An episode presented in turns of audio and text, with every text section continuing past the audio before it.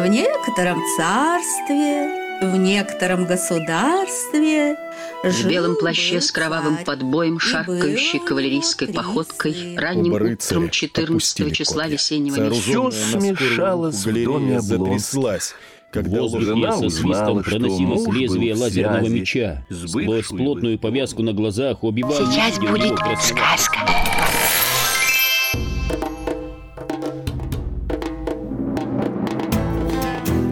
Всем привет, дорогие друзья! Подкаст «Сундук со сказками» раскрывает свои страницы в ваших ушах. Здесь мы обсуждаем художественную литературу, стараемся это делать без спойлеров, то есть мы по мере наших скромных возможностей не рассказываем вам о сюжете и тем более о том, кто убийца. Хотя разные бывают варианты, но тем не менее, здесь мы сегодня собрались тут на троих. Меня зовут Павел Обиух, и здесь вместе со мной Владимир Давыденко. Вова, привет! Привет, да, я из сундука. Да, постоянный, постоянный ведущий. Сундучный. Да, сундучный ведущий этого подкаста. И Игорь Борисович Порецкий, который, в общем, уже тоже практически постоянный ведущий. Тот у нас тоже появляется. Игорь Борисович, Рад. привет. Рад приветствовать, дорогие друзья. Обязательно подпишитесь на подкаст, если вы этого еще не сделали, на любой подкаст-платформе. А, Слушайте нас на Ютубе. Ну, в общем, вы сами все знаете, что вам там рассказывать. Сегодня у нас новая книжка, ну как новая, а, новая книжка для нашего подкаста, хотя она, в принципе, и по своему написанию не такая уж и старая. В 2000-х, в 21 веке она была уже написана. Книжка это называется, ну, я не знаю, как сказать, вот как она называется, потому что она называется «Проект Рози», но вообще это трилогия, и есть там целых три книжки «Проект Рози», «Эффект Рози» и «Триумф Рози». Ну, об этом мы еще поговорим.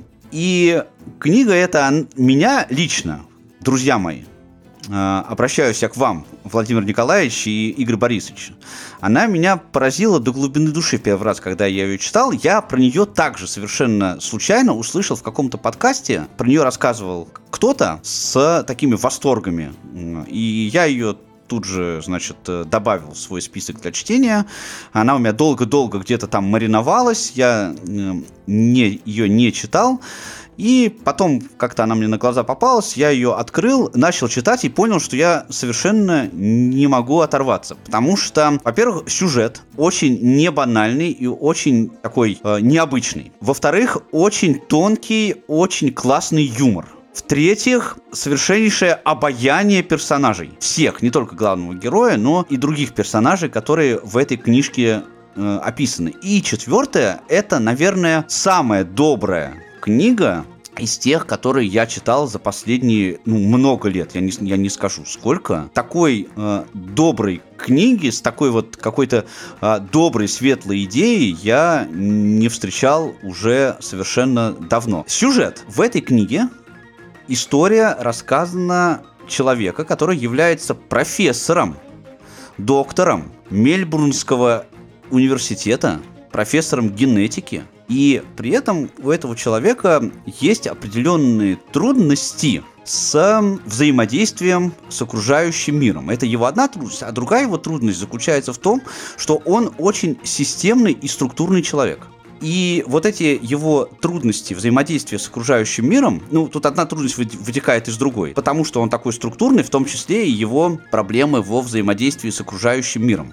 Ну, я бы сказал, да, проблема не в том, что он системный и структурированный, а в том, что он практически только системный и структурированный. Да, То да, есть- да, да, Они, в общем, вытекают из одной особенности. Это, то, что я сейчас скажу, это не спойлер, потому что это, в общем-то, понятно в самом начале книги. У этого человека синдром Асбергера. Это такая форма аутизма. И об этом его синдроме знают все его окружающие люди, кроме него самого.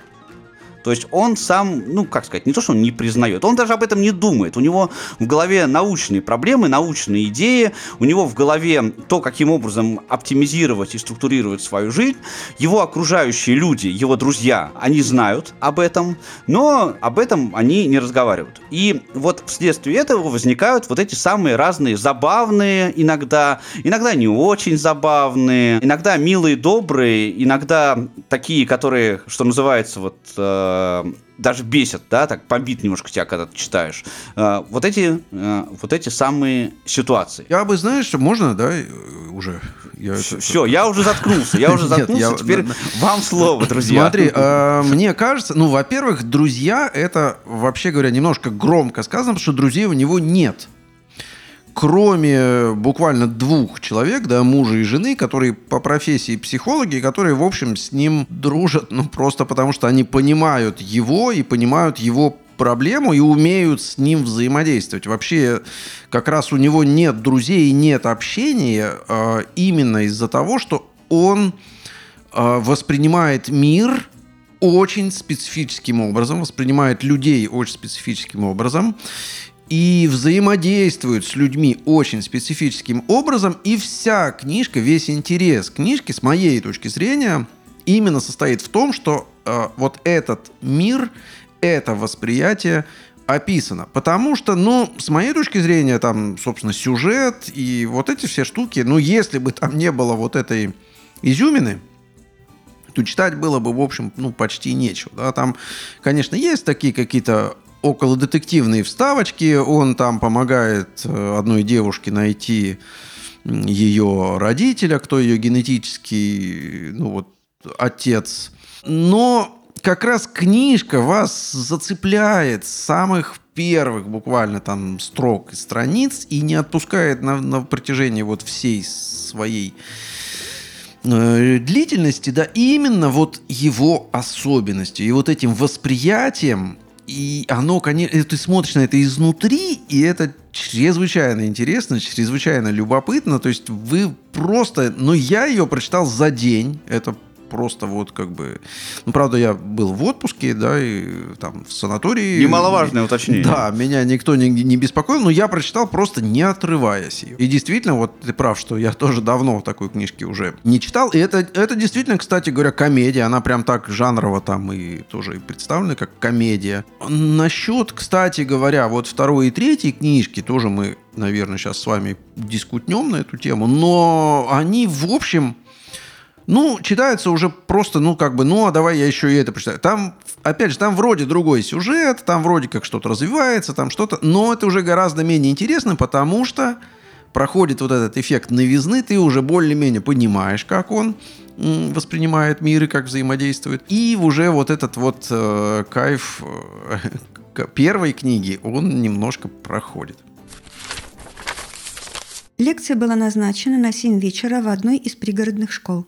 Я прикинул, что доберусь туда на велосипеде за 20 минут. И еще 3 минуты заложил на то, чтобы включить компьютер и соединить его с проектором. Я прибыл по расписанию, ровно в 18.57, 27 минутами ранее впустив в свою квартиру Эву, уборщицу в мини-юбке. У входа в аудиторию околачивалось человек 25. Я сразу же узнал Джулию, организатора лекции, которую Джин описал как блондинку с большими сиськами. На самом деле диаметр ее груди лишь раза в полтора превышал норму, обусловленную пропорциями фигуры. Так что размер, как таковой, едва ли можно было счесть определяющим признаком. В отличие от высоты и открытости груди, заданной выбором костюма, отлично подходившего для жаркого январского вечера. Наверное, я чересчур долго проводил ее опознание, поскольку она как-то странно посмотрела на меня. «Вы должно быть Джулия», — сказал я. «Чем могу помочь?» «Отлично, уважаю деловой подход. Пожалуйста, помогите мне найти видеокабель под разъем ВГА. «А вы, видимо, профессор Тилман?» – воскликнула она. «Я так рада, что вы смогли прийти!» Она протянула мне руку, но я отвел ее. Найдите видеокабель, пожалуйста. Уже 18 часов 58 минут. Не беспокойтесь, сказала она. Мы никогда не начинаем раньше четверти восьмого. Может быть, чашечку кофе? Почему люди совсем не ценят чужое время? Передо мной со всей неизбежностью вставала перспектива разговора ни о чем. Я мог бы провести эти 15 минут дома, практикуясь в айкидо. Я сосредоточил все свое внимание на Джулии и проекционном экране в аудитории. Но потом я огляделся по сторонам и обнаружил, что помимо нас в классе за партами сидят еще 19 человек. Это были дети, преимущественно мальчики, видимо, жертвы синдрома Асбергера. Практически вся литература по этой теме посвящается детям. Несмотря на недуг, они проводили время с пользой, в отличие от своих родителей, которые увлеклись праздными разговорами. Дети возраст от 8 до 13 лет, прикинул я, уткнулись в портативное компьютерное устройство. Я надеялся, что они также усидчивы на уроках, поскольку мой материал предполагал знание азов органической химии и структуры ДНК. Тут до меня дошло, что я оставил без ответа вопрос о чашечке кофе. Нет, к сожалению, из-за моей задержки в ответе Джулия уже забыла свой вопрос. «Кофе не нужно», — объяснил я. «Я никогда не пью кофе после 15 часов 48 минут. Это мешает здоровому сну. Кофеин имеет период полураспада от 3 до 4 часов. Так что это безответственно предлагать кофе после 7 вечера, если только люди не планируют бодрствовать до полуночи что в свою очередь не позволяет им должным образом выспаться, если предстоит обычный рабочий день. Я пытался с пользой провести время ожидания, предлагая нечто полезное. Но Джулия, судя по всему, была настроена на разговор о пустяках. «С Джином все в порядке?» – спросила она. Очевидно, это была вариация на тему наиболее известного типа взаимодействия, а именно «Как поживаете?». «У него все хорошо, спасибо», – ответил я, соблюдая принятую форму ответа. А я подумала, что он заболел. У Джина отменное здоровье, если не считать 6 килограммов лишнего веса. Мы вместе бегали сегодня утром. Вечером у него встреча, и если бы он был болен, то не смог бы выйти из дома. Судя по всему, Джулию разочаровали мои пояснения. Позже, прокручивая в голове этот разговор, я подумал, что Джин, скорее всего, скрыл от нее истинную причину своего отсутствия. Наверное, не хотел, чтобы у Джулии сложилось впечатление, будто лекция не важна для него. И потому Джин с чистой совестью прислал куда менее значимую замену. Анализировать столь щекотливые положения, замешанные на обмане, предвидеть чужие реакции – а потом еще и сочинять собственную ложь, когда от тебя ждут ответа на тот или иной вопрос, все это очень сложно для меня. Но почему-то все вокруг уверены, что эти задачи из разряда «раз плюнуть». Наконец-то я подключил свой компьютер, и мы начали. С опозданием на 18 минут. Мне было необходимо повысить скорость подачи материала на 43%, чтобы ложиться по расписанию к 20.00. Но это было заведомо недостижимо. Все шло к тому, что мой график на остаток вечера полетит в тартарары. Я слушаю и, значит, слушаю и удивляюсь. Я давно хотел послушать э, вас, чем вас так зацепила эта книжка, потому что, значит, вот ваших таких бурных восторгов я не разделяю. Я не понимаю, чему тут так восхищаться. Книжка мне, вообще-то говоря, понравилась, если честно. Первое, с чем я не согласен совершенно, это с тем, что вторая и третья книжки слабее – на мой взгляд, они написаны все абсолютно ровно. Я читал все три с одинаковым примерно интересом, потому что они, в общем, рассматривают разные, так сказать, вещи. А, одно и то же, да, но с разной стороны. Оно, в общем, интересно. Интересно, значит, э, интересно все. И интересно взаимодействие этих людей, значит, с другими людьми, главного героя, ну а потом уже и ребенка тоже там рассматривается, это с, с интересной такой точки зрения. Очень интересно то, что мне кажется, что вы, ребята, неравнодушны к идее рационализма. У вас не так давно была даже был подкаст на тему другой книги, которую, как вы назвали, гимн, гимн рационализму.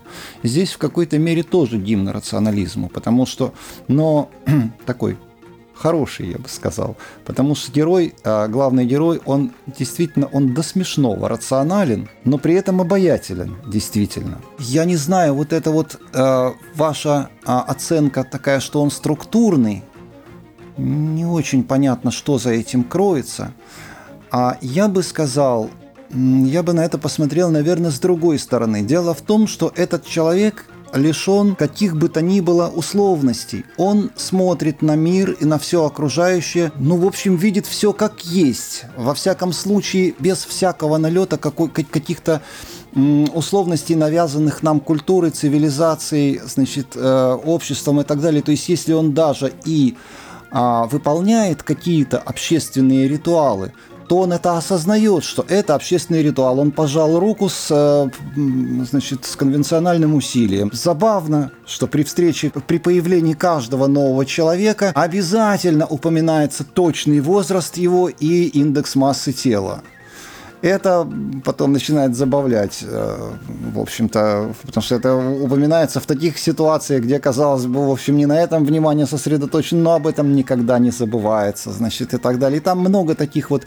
а, забавных несколько моментов таких. А герою этому добавляет обаяние еще и то, что он в какой-то мере супермен. Потому что помимо синдрома Аспергера и, э, значит, вот такого незамутненного взгляда на мир, э, непосредственно и полной, совершеннейшей вот этой непосредственности восприятия, он еще занимается э, значит, единоборствами восточными, и в этом он преуспел великолепно. И поэтому, и там много есть таких моментов, где он, в общем, то есть ему, в общем, ну, никто не, не страшен, ничто не страшно. Он, э, значит, э, вот во всех ситуациях он э, где нужно, он, он и силу может применить, вот, но все это происходит очень тоже по-доброму и очень как-то забавно, потому что, да, он непосредствен, да, он, э, значит, э, лишен условностей, но при этом он абсолютно доброжелателен и абсолютно благожелателен и добр, скажем так. И э, кроме этого, я опять-таки несколько удивлен, ведь вы читали все три книги. И там как раз самое интересное в том, что он вот при всех этих проблемах, он с, как раз именно с общением и с приобретением друзей он справляется великолепно, на удивление хорошо. Он окружен, ну, буквально целой толпой друзей. Вы посмотрите, кто не попадется на его жизненном пути, он становится его другом. Да, в начале, в первой книге у него двое друзей, а, хотя он к ним там причисляет еще кое-кого, но неважно, это уже, так сказать, не будем тут э, заниматься буквоедством, но на протяжении вот этих трех книг и круг его друзей расширяется и расширяется неуклонно. Я направился к ресторану, но метр дотель преградил мне путь. Прошу прощения, наверное, я не слишком ясно выразился. Вам необходимо быть в пиджаке. А я в чем? Боюсь, требуется что-то более официальное, сэр. Он указал на свой пиджак в качестве примера. В защиту своих последующих действий приведу толкование слова «джекет» по Оксфордскому словарю английского языка. Карманный, второе издание. 1А верхняя часть мужской или женской одежды. Еще замечу, что то же самое слово фигурирует и в инструкции по уходу за моей относительно новой и абсолютно чистой куртки из гортекса. Но, похоже, в скудном словарном запасе метрдотеля оно существовало в единственном значении – как верхняя часть костюма. Мы с удовольствием предоставим вам пиджак во временное пользование, сэр. Пиджак в подходящем стиле. Во что запас пиджаков всевозможных размеров, я не стал добавлять, что наличие такого инвентаря свидетельствует о недостатках в работе администрации, которая не в состоянии четко разъяснить правила дресс-кода, и что было бы полезно переформулировать их, а еще лучше вовсе исключить такие требования. Не стал я упоминать и о том, что стоимость закупки пиджаков и их чистки должно быть включена в стоимость блюд – Интересно, знают ли посетители о том, что они субсидируют склад пиджаков? «Э, «Мне это неизвестно, сэр», — сказал мэтр. «Позвольте предложить вам пиджак». Нет нужды говорить о том, что мне вовсе не хотелось напяливать на себя пиджак общего пользования и сомнительной чистоты. В какой-то момент меня буквально парализовала очевидная абсурдность этой ситуации. Я и так переживал, готовясь ко второй встрече с женщиной, которой, возможно, суждено стать моей спутницей жизни. А тут заведение, которому я собираюсь заплатить деньги за то, чтобы нас накормили, фактически поставщик услуг, вместо того, чтобы обеспечить мне максимальный комфорт, ставила палки в колеса. Мою куртку из гортекса, этот высокотехнологичный предмет верхней одежды, который спасал меня и в дождь, и в снег – совершенно незаслуженно, несправедливо и возмутительно противопоставили шерстяному эквиваленту, выполняющему исключительно декоративную функцию. Я отдал за свою любимицу 1015 долларов. Из них 120 за то, чтобы ее оснастили желтыми катафотами. Я все-таки решил привести свои доводы в ее защиту. Моя куртка превосходит ваш пиджак по всем статьям. Водонепроницаемость, видимость при плохом освещении – Компактность. Я расстегнул молнию, чтобы продемонстрировать и внутренние карманы, и продолжил. Скорость сушки, устойчивость к пищевым пятнам, капюшон. Главный по пиджакам оставался невозмутимым, хотя, распалившись, я уже вещал довольно громко. Высочайшая прочность ткани. И тут, для наглядности, я вцепился в лацкан его пиджака.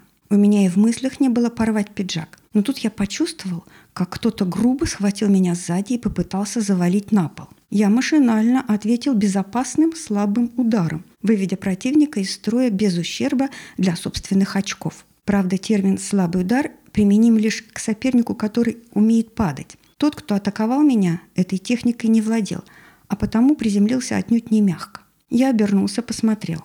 Огромный злющий детина. Чтобы предотвратить новую атаку, мне пришлось взгромоздиться прямо на него. «А ну, слезь с меня, козел, а то убью!» С учетом такой перспективы было бы нелогично удовлетворять его просьбу. Тут подоспел еще один и попытался оттащить меня. Я помнил об угрозе бандита номер один, но у меня не было иного выбора, кроме как обезвредить и бандита номер два. Конечно, серьезно никто не пострадал, но создалась крайне неловкая ситуация. Меня уже терзали муки совести. К счастью, появилась Рози. Кстати говоря, интересно, что вот эти социальные связи и вот это вот, как ты говоришь, там пожать руку и вот, вот эти дела, нужно понимать, что он к этому тоже подходит рационально. То есть он делает это потому, что ему сказал это делать его друг Джин. Да? Вот он ему рассказывает, как нужно общаться. То есть у него нет принятия этого с вот как мы все растем, да, мы просто наблюдаем за окружающим, мы понимаем, как надо действовать. Мы наблюдаем, что вызывает э, симпатию, что вызывает негативные эмоции, что вызывает еще там какие-то вещи. Он на это не способен. И он, соответственно, этому учится, то есть ему надо сказать, ты знаешь, вот то, что ты сейчас делаешь, очень плохо. А то, что вот ты, если ты будешь делать вот так, то будет хорошо. И вот он это принимает, записывает себе в подкорку и начинает так действовать. И за счет этого он э, учится, да, взаимодействовать с окружающим.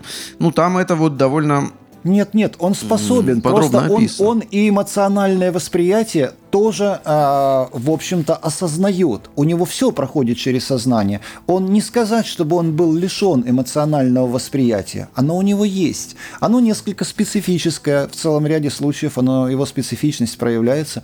Но он его осознает. У него все равно все через сознание проходит. Это как раз вообще-то интересно. Да, я, кстати, согласен с э, твоим посылом, что вот э, рационализм, но это рационализм, конечно, болезненный, безусловно, но я, э, читая книжку и потом как бы наблюдая уже э, в жизни, да, как бы вот про- прочитав книжку, я понимаю, что какие-то элементы, они есть и во мне, например, да, и, и в любом из нас. То есть они просто в нем э, выпукло об- обрисованы, да, у него это доведено до, ну, я как я говорю, да, до болезненного состояния, до м, состояния, ну, понимаешь, вот ты говоришь, он обаятельный, он обаятельный, потому что мы читаем это от первого лица. Если тебе на улице подойдут и скажут, слушай, ты что-то, значит, там, не знаю, как тебя назвать, Игорь Борисович, извини, но вот редиска, да, э, ну, вряд ли ты в ответ заулыбаешься, скажешь, что какой вы обаятельный, прекрасный человек. Вот он способен человеку открыто сказать все, что он про него думает.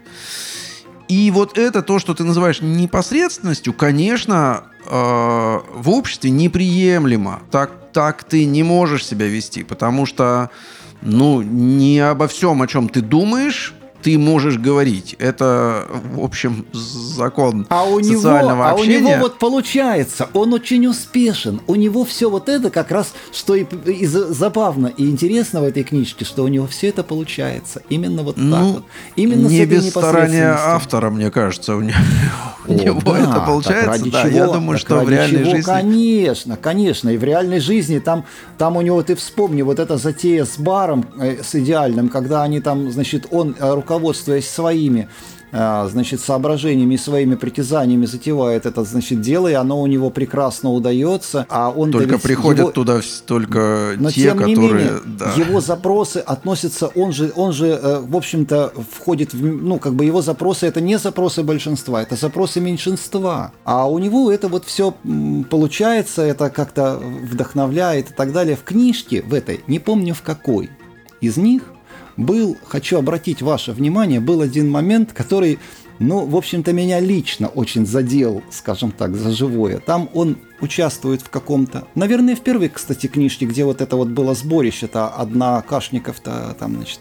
Вот. И он удивляется. Он говорит, очень странно собрать людей, значит, хорошо знакомых и, ну, желающих пообщаться, собрать умных людей в одном месте, алкоголем им, значит, снизить ин- интеллектуальные возможности и еще заглушить все музыкой, Зачем это нужно? А вот меня тоже всегда удивляет, когда люди собираются, чтобы пообщаться, и включают музыку как можно громче. Зачем это надо? Он мне в этом плане очень близок. Я, как говорит Вова, э, в этом персонаже э, нашел очень-очень много от себя. Потому что я ничего не хочу сказать. Я, например, вот э, каждое утро просыпаюсь с планом на день.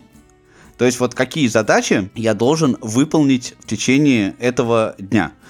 И когда э, эти планы каким-то образом меняются, особенно резко надо что-то вот поменять, я, например, начинаю впадать в такое состояние э, легкого негатива. Э, вот э, в этом мне этот персонаж очень близок. Да, конечно, автор, он сгладил очень многое в этом образе, но он сгладил именно для того, чтобы э, как раз сделать этого персонажа обаятельным. А меня этот герой заставил крепко задуматься, как много времени в своей жизни я просто бездарно трачу. Что же касается названия э- э- этой книги, то вот что интересно, я не согласился с вами, что каждая следующая книжка в трилогии слабее а, предыдущей, но на мой взгляд, название, чем дальше, тем меньше соответствует содержанию книги. Это, это да, это я согласен. Потом вот эти эффекты и Да, триумф, да, да. он, конечно, Причем из, пальца выса- высасывал. Но здесь э, вот что э, мне кажется важным и интересным. Да, Рози это тоже главный персонаж этой книги. Это, собственно, вот девушка, с которой основную часть взаимодействует э, главный герой, вот этот Дон Тилман. Особенно это в первой книге. Это э, очевидно, что он сталкивает как бы такое очень рациональное и очень эмоциональное. Если хотите, э, такие вот мужские и женские особенности. Потому что вот эта его э, подруга сначала, а потом уже не подруга, не скажу, что было дальше, э, она как раз такая вот полная его противоположность. И тем не менее, они начинают там Этого потихоньку... да, ожидал. да, находить э, точки соприкосновения. Ну, я не знаю, это, это может быть, да, это может быть, конечно, недостаточно раскручена эта тема, но все равно за этим наблюдать интересно, и за этим тоже интересно наблюдать в контексте жизни, потому что э, часто так бывает, и часто это так бывает в семейных парах, что два близких друг другу человека, они абсолютно разные по э, вот этому эмоциональному бэкграунду. И что из этого получается? Но опять же, я здесь все-таки держу в голове, что это не документальная литература, да, то есть эм, автор здесь может позволить себе вот этим поиграть и действительно такие вот противоположные вещи свести. И я боюсь, что в реальной, опять же, жизни, да, вот если брать э, за образец вот этого э, персонажа, э, ну, я понимаю его трудности, да, я понимаю, что, ну, может быть, он э, как бы учится, но мне кажется, научиться этому невозможно все головой сделать, да, и мне кажется, некоторым, вот как Игорь Борисович говорит, что у него все больше и больше и больше друзей, я, к сожалению, думаю, что в реальной жизни это скорее будет у него не так, потому что вот как книга э, э, первая, а, ну, грубо говоря, как она начинается и о чем она, да, это о том, что он в любом человеке, который ему встречается, практически в любом, находит что-то, что его от этого человека отвращает. То есть здесь ему не нравится там одно, и по, по абсолютно рациональным причинам. Говорю, ну как, может, как я могу там взаимодействовать с человеком, который курит? Или как я могу взаимодействовать с человеком, который предпочитает персиковое мороженое, а не любое? Это, это невозможный для него человек. Потому что, ну, что персиковое мороженое, что не персиковое, они одинаковые по науке. Вот, пожалуйста, статья, вот доказательства. Вот количество процентов. И и, и до свидания. То есть, раз вы не соответствуете моей вот этой высшей мерке, то я с вами не общаюсь. Вот у него как бы такой подход. Потом, опять же, как мне кажется, это художественное преувеличение, да, то есть так, ну, автор же не может все три книжки написать в таком виде, да, но как мне кажется, то есть если бы он сохранял вот эту вот э, вещь, то, конечно, ну как человек может найти себе там и друга, и уж тем более там подругу, да, э, имея вот такой подход. То есть э, я не знаю, возможно, ну, Симсиону в этом смысле, наверное, виднее, возможно, э, люди вот с этим синдромом, они могут развить какую-то эмоциональную вот эту свою часть, потому что там действительно есть эпизод, где он понимает, что у него любовь именно вот к этой девушке, да, не просто он выбрал ее, потому что она там не курит, не пьет и, и ест любое мороженое. Но он понял, что он не может без нее. И вот это осознание, оно вот приводит, что он понял, что он ее любит. Во-первых, э, там как-то вот так складывается, что именно его вот эта непосредственность, непосредственное восприятие такое, оно как раз и является залогом его успеха в общении. И это как раз довольно достоверно, это мне понятно. Его ценят и любят именно, в общем-то, за эту непосредственность, за эту честность.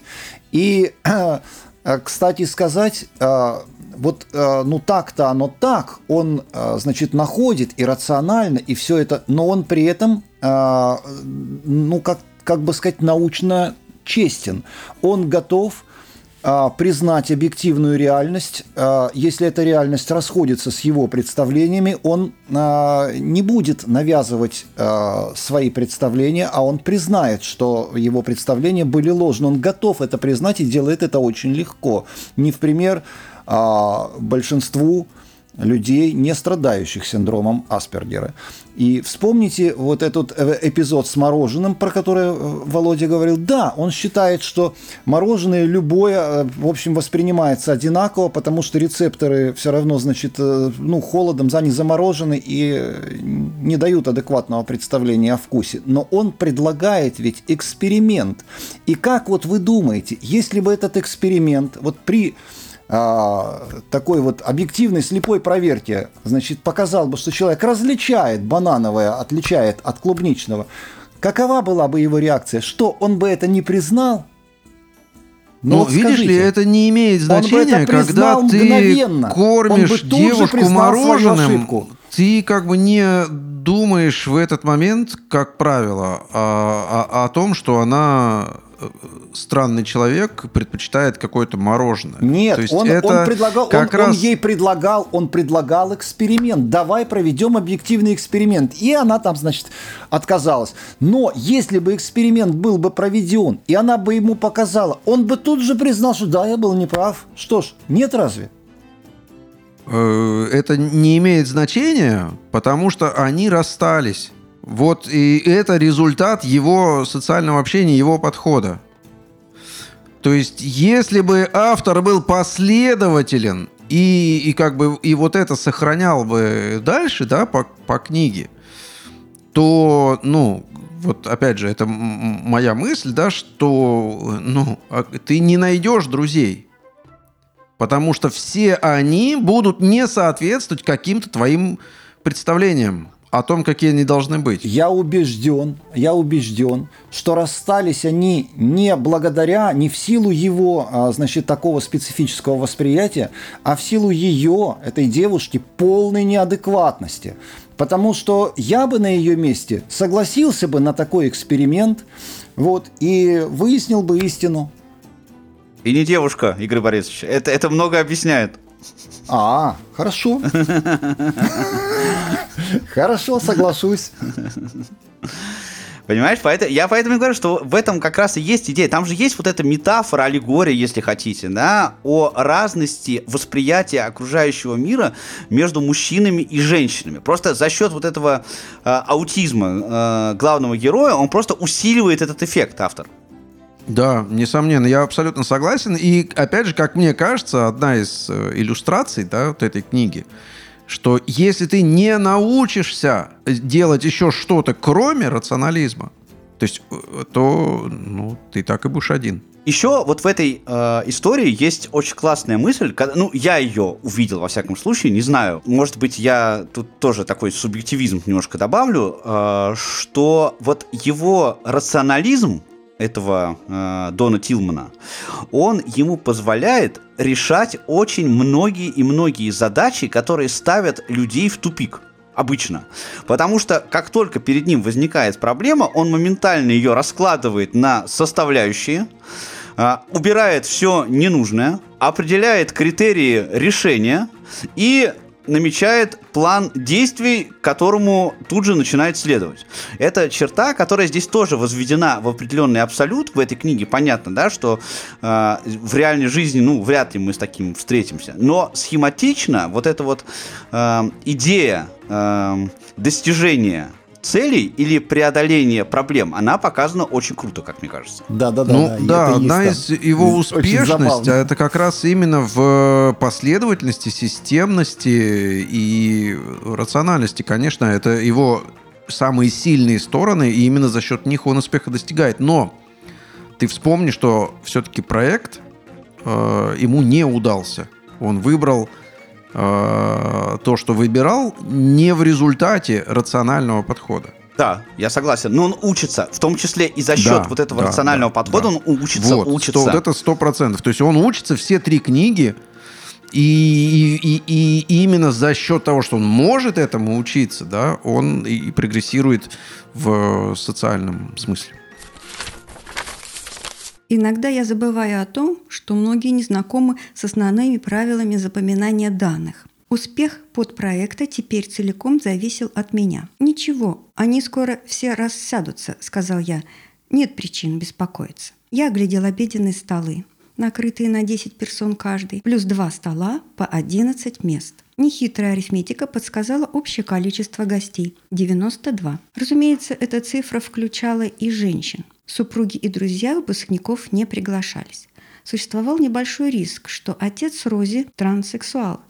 Я сделал мысленную пометку проверить женщин на предмет мужеподобности и взять пробы у тех, кто вызовет у меня сомнения. Но в целом фронт работ не отпугивал. Когда гости расселись, характер обслуживания изменился. Вместо раздачи ограниченного ассортимента напитков мы стали принимать индивидуальные заказы. Очевидно, это было в новинку.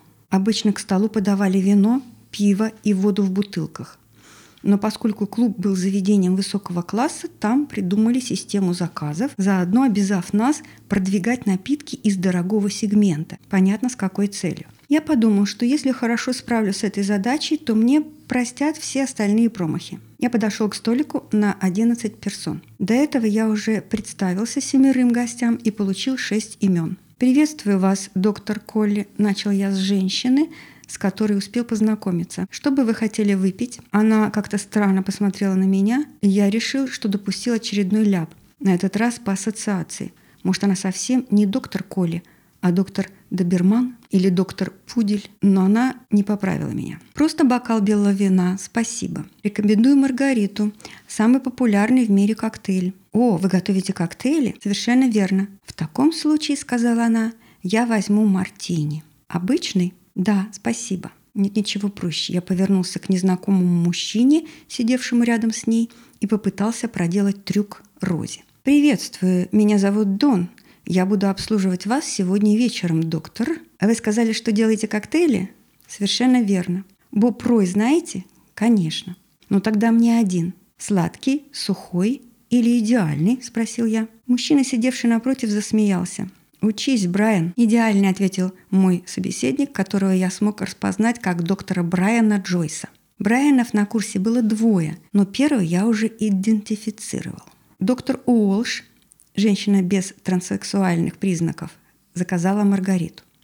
Стандартная, премиум, с клубникой, манго, дыней или с шалфеем и ананасом?» – спросил я. «Шалфей с ананасом?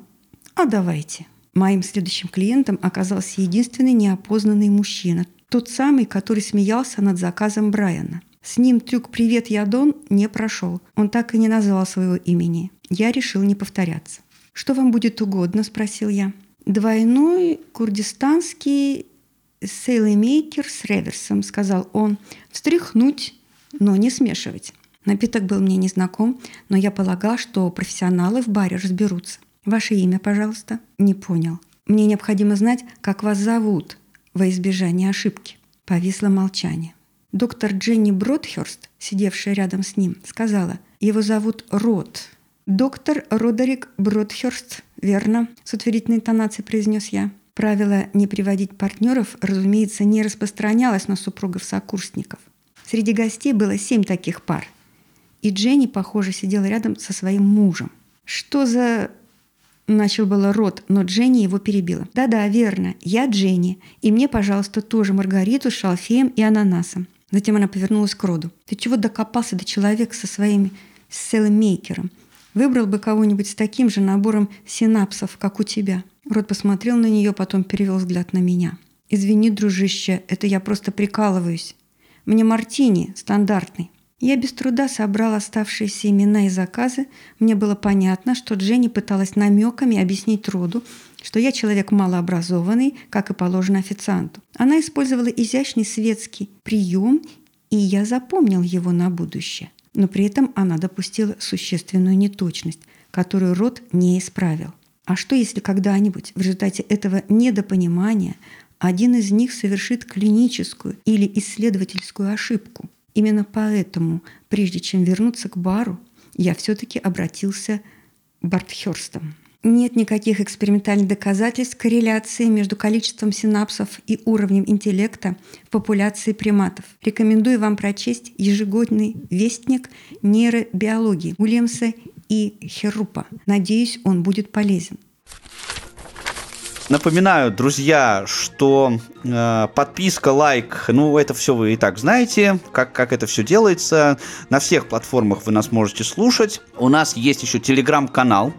Э, мы там э, постим разные всякие интересные штуки о книгах, которые не обсуждаем, или во всяком случае пока не обсуждаем в этом подкасте. Там мы э, с Вовой пишем э, о книгах, которые читаем прямо сейчас, вот в реальном времени, э, и можно все это обсуждать, тоже присоединяйтесь, подписывайтесь. Игорь Борисович, может быть, тоже нам напишет парочку текстов. Нас можно поддержать на платформе Boosty, если вам нравится то, что мы делаем. Так что на этом все, наверное, да? Будем ну да, любой и- лайк, любой перепост, он, да, приведет к тому, что о нас узнает э, чуть большее количество людей. Нам будет очень сильно Да. приятно. этого. А мы будем вам за это- весь мир.